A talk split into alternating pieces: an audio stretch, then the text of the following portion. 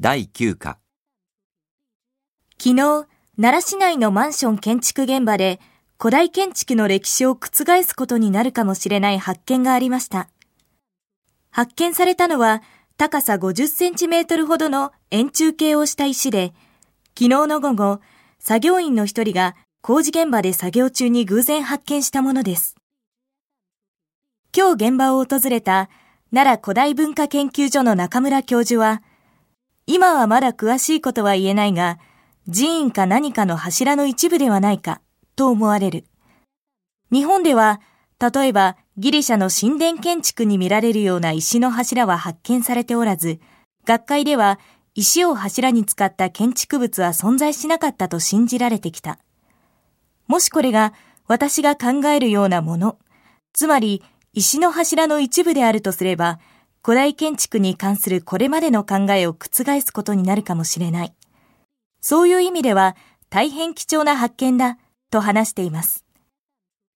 県や国の関係者の間でも、木の文化と言われる日本に石の建物が存在していた可能性があるという中村教授の意見に驚きの声が広がっており、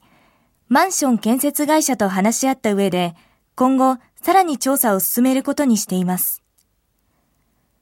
国と県から調査協力を依頼された建設会社の責任者は、このマンションは来年12月の完成を目指して工事を進めていたのですが、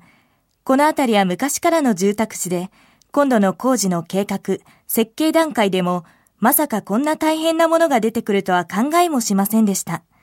しかし、広く共有されるべき文化遺産ですから、それを無視して工事を進めるわけにはいきません。できるだけ協力させていただきます。と、複雑な思いを語っています。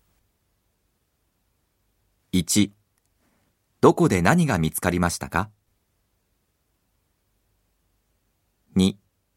それは何だと思われていますか ?3、この発見は周りにどんな影響を与えましたか？